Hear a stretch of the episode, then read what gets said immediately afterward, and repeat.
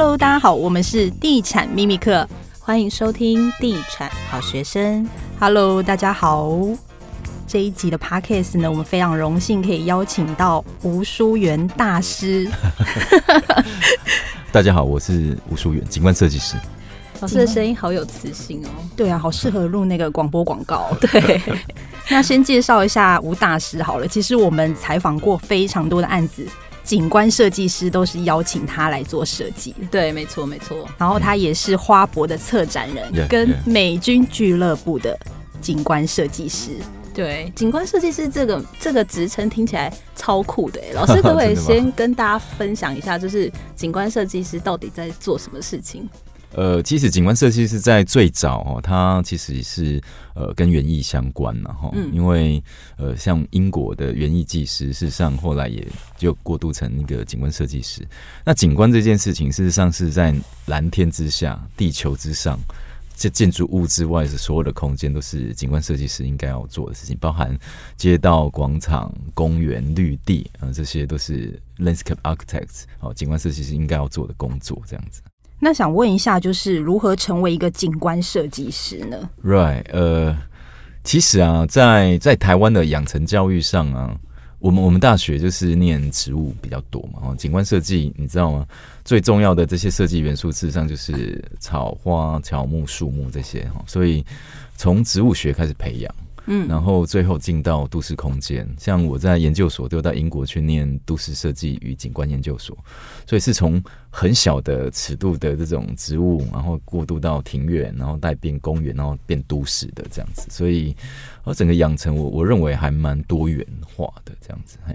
我之前看老师的那个专访啊，有提到过说，你以前大学期末考试考要种植物，好有趣哦。其实是大一进去你就被分配一块地了，就是田地这样子哦，大概两米两米的这样地哦，就是我我以前念东海大学，我们地很大嘛，所以每一个人都会领到一片田地。那你一开始就要种植栽啊，然后期末考期末的时候，老师会来打分数这样子。对，所以你就是设计自己的那两米地这样。没错，没错，你可以选择自己想要种什么，然后，但是你必须要到期末是漂漂亮亮的这样子。那有失败过吗？哦。当然会失败，因为因为有些植物也不见得在那某个季节可以种得活。但是我觉得这些就是所谓的实验跟探索，也就是说我们没有被交代说一定要种什么，但是你要种什么，你必须要某种程度的了解啊。那那这个就是学习的过程哦，在大一的时候这样。嗯，我觉得老师的作品就是很特别，因为我去看你的设计，会觉得说它好像是无意识的，但是其实你是有经过缜密的设计在里面，对不对？是。其实这所谓的缜密的设计，都是以往的探索实验留下来的知识啦。因为所谓的这些样式啊，实验的成果就是不断的演进，所以我们不会有一一定的公式在。所以大家看到我们的作品，通常都会异于以前的那些比较雕琢式的、比较装饰性的那种氯离子栽。我们开始去展演呃台湾非常非常繁复的这个植物群像嘛，因为台湾的植物超过一万种。那过去呃我。一了是我们的公园啊，或者是大厦中庭的景观，用用的植物不到不不超过三十种，所以我觉得我最重要的任务就是去发掘其他的九千九百七十种这种植物。所以大家看到我们这几个案子都是以前没有看过的植物种类嘛，对不对？但是都是我们台湾原生种啊。嗯，所以老师，你觉得说植物也会有它的地域性，对不对？就是你在台湾做的设计，你就会想要尽量用台湾的原生种来做这个景观。其实我我我想要讲的是，呃。比如说花博这件事情啊，花博博览会，它展讲的就是展现国家的实力嘛。那我们的国家实力是什么？当然是我们最繁复的这些物种。台湾的物种大概是世界上最多的，集中在一个岛屿，因为我们是冰河时期之后世界上最重要的物种资料库。你知道为什么吗？因为台湾处于二十三点五度这个北纬啊，所以在冰河时期的时候，它受到那个严苛气候的侵害的程度是最少的，所以，所以它帮这个地球保有非常多以前侏罗纪时代留下来的植物。哪些你知道吗？比如说笔筒树，我们在阳明山常看到台湾沙罗，这个都是联合国列为濒临灭绝的植物，但是在台湾到处都是，对不对？所以其实这个才是国家的骄傲嘛。所以我我试着要利用我们在世界上这种大家都看不到的植物，我们来变成台湾的景观的风格这样子。对，从从现在开始树立这样子的台湾 style 嘛，对不对？那我想要问一下，就是如果就是用原生种的话，嗯、它会比较好照顾吗？当然啦、啊，因为它这个两百万年都长在这里啊，所以其实呃。应该这样讲哦，台湾有一万多种植物，但是有五千多种是台湾原生的，然后就是这这呃一两百万年啊，这样慢慢的长起来的。那有五千多种，事实上是这一百年从国外一直引进，包含日治时代，然后他们很很有计划的在推行农业，然后有一些物种的引进哦，比如说呃台大的野林大道这些大王椰子，它其实不是台湾的物种，它是从南洋进来的，所以那个时候。有非常有计划的在移植全世界的物种到台湾，那个一百年前，对，是很大的计划。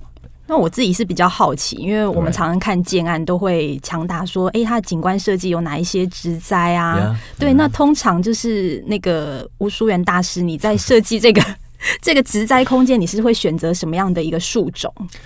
应该是这样讲啊，过你你会观察过去二三十年，我们在用一些植物的时候，事实上是还蛮局限的。比如说，他会标榜说，我这里有一棵呃超过呃十米大的大樟树啦，可能超过上百万啊这样子。其实我还蛮反对这种事情的。哦，你是说，比如说像豪宅可能会有什么松柏啊这种树，然后把它修剪的非常漂亮。其实对，其其实我觉得那个是某个时代的事情了哈。比如说，我举一个例子来讲。那个呃，英国他们的景观发展史哈，他们在两百五十年前，事实上他们是走向非常雕琢的，然后比如说绿篱迷宫啊，或是雕或者是雕像啊、喷泉这种非常非常向法国庭园致敬的状态。可是他们在两百五十年前就觉醒了，他们觉得。一个身为一个大英帝国，他事实上不要在这种美学上还去致敬别人或模仿别人，所以他们就开始研发出自己的自然式庭园的一个想法。事实上，我也是被这样子的一个自然式庭园的概念所影响。他们认为所有的植物应该就是让它自由的生长。那我们唯一要做的研究就是去研究这个各个物种之间的强势弱势，它可以达到一个稳定的平衡，而不是我们去深山挖了一棵树，然后放在家里，然后去炫耀它。我觉得。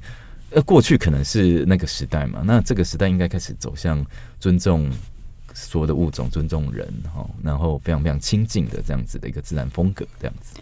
那像我们一般在看景观设计的时候，是如何分辨它是不是一个好的设计？会有人这样定义它吗？其实可以，比如说，嗯，我我以前听过魏延武建筑师讲过啊，就是说，哎、欸。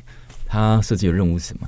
他觉得在这个地域里面，我们创造这个作品可以让当地的居民感到某种程度的幸福，然后安心。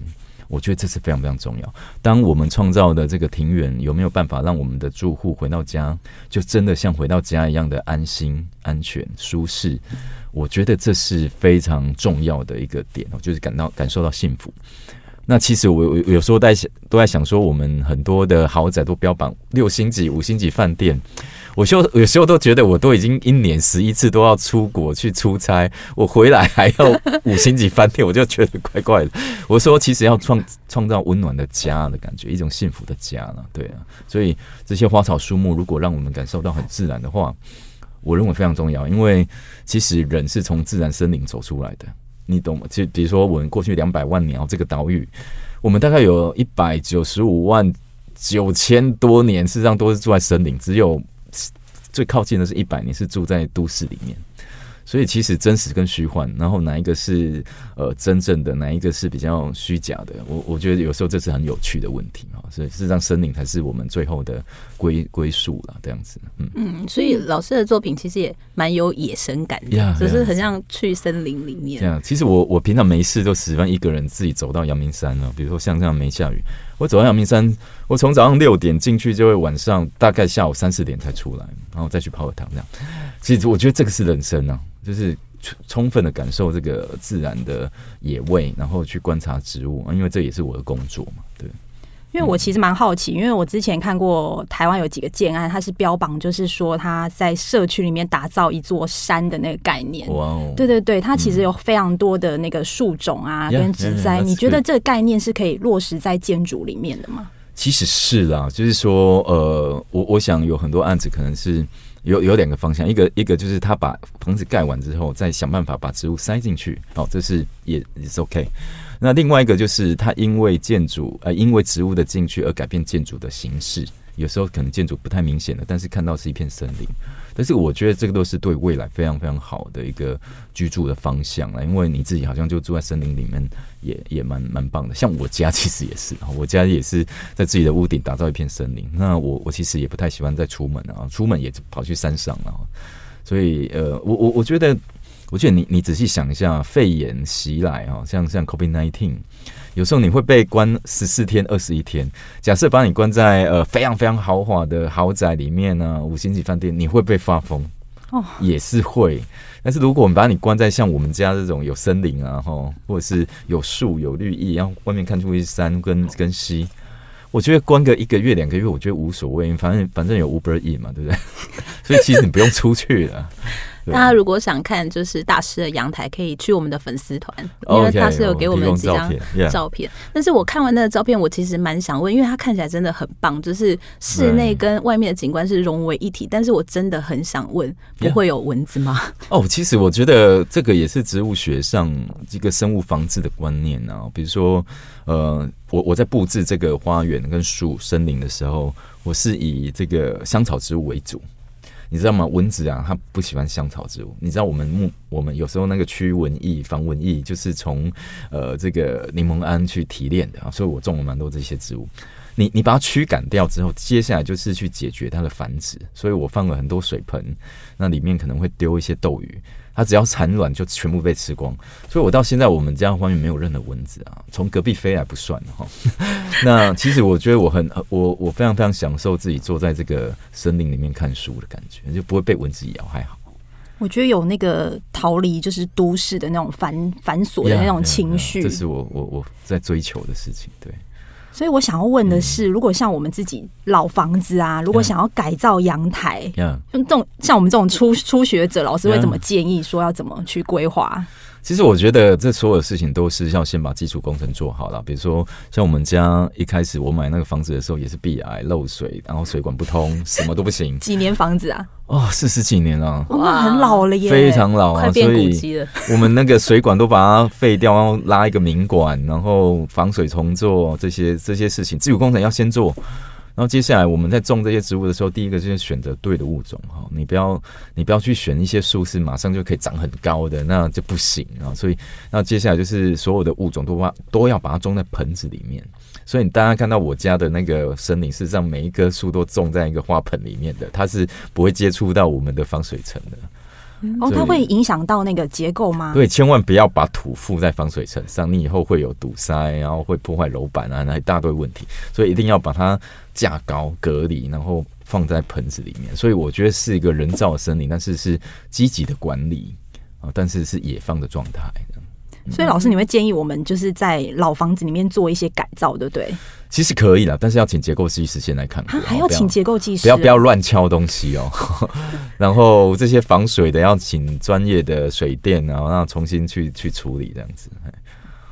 基础工程要先做好，然后接下来我们才来想这些呃森林的布置这样子。好，那我们想要了解，就是如果想要增加一些景观设计相关的知识，大师有没有想要推荐是哪一些入门的书籍或者是场域？对啊，从哪里？因为一般人其实对景观设计这件事还是很陌生。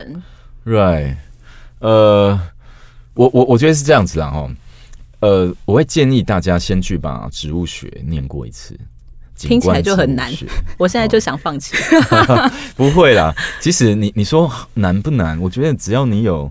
基础的美学有什么难的？比如说，哎、我看到国外的花园很棒，那这个或者是看到森林很棒，这些印象会留在你的脑海里。那你就可以去花市找相关的植物，然后回来回来做某种实验性的种植。啊，种死也没有关系嘛，反正一棵植物也没多少钱。然后就就这样种种种，你终会种出像我的那一片森林这样子啊。哎、你看这个英国人，每一个人每一个家家户户都在做自己的庭院的、欸，哎。你知道吗？英国人他们的都市设计，他们房子啊，他们庭院是房子的五倍大。哇！为什么你知道吗？他们在一七一次世界大战的时候，他们国家就觉得，哎、欸，往后陷入战乱的时候，他们必须要有一个很大的花园空间来种食物，种马铃薯、种菜什么的。嗯，是这样。所以，所以他们那个真的是你，你从空拍图看呢、啊，房子一点点，但是他们每一个人的庭院都很大。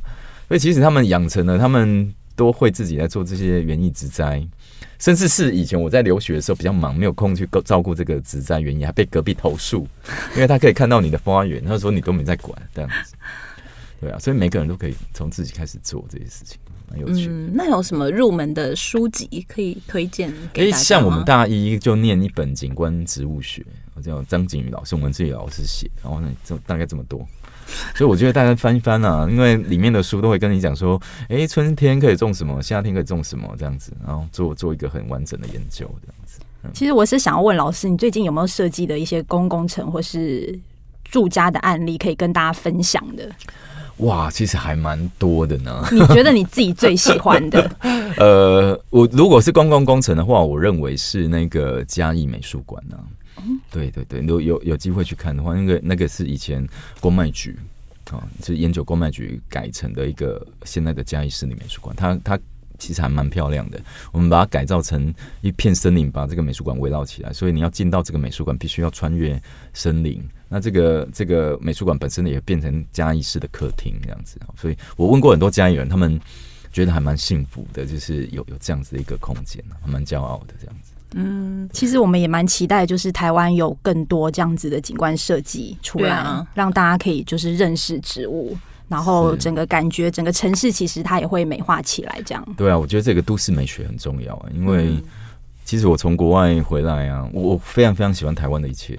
但是其实我我在国外住那么久，回到台湾，我发觉，哎、欸，其实我们的都市还蛮丑的，所以我我我才会投入这么多的都市改造嘛，比如说空总文化文化部的空总这个都市美学公园啊，美军俱乐部啊，呃，嘉义美术馆啊，甚至是松烟的这个不只是图书馆，我觉得这个就是。呃，都市的针灸型疗法啦，就是我们一点一点点把它点起来，局部变美。你你你会不会觉得你去看了之后，你就觉得哎呀，原来环境该是这个样子，所以你就会 push 你周遭的人说，哎，我们要开始正视我们的居住环境啊，周遭环境、都市环境，往往这样方方面去提升嘛，对不对？植物的使用也是好的。那今天也非常感谢大师来上我们的 Podcast 节目，有没有觉得我们这一集非常有气质，整个超文青的，对，很文青。好，今天也非常谢谢吴淑元大师，大家下集再见喽，拜拜。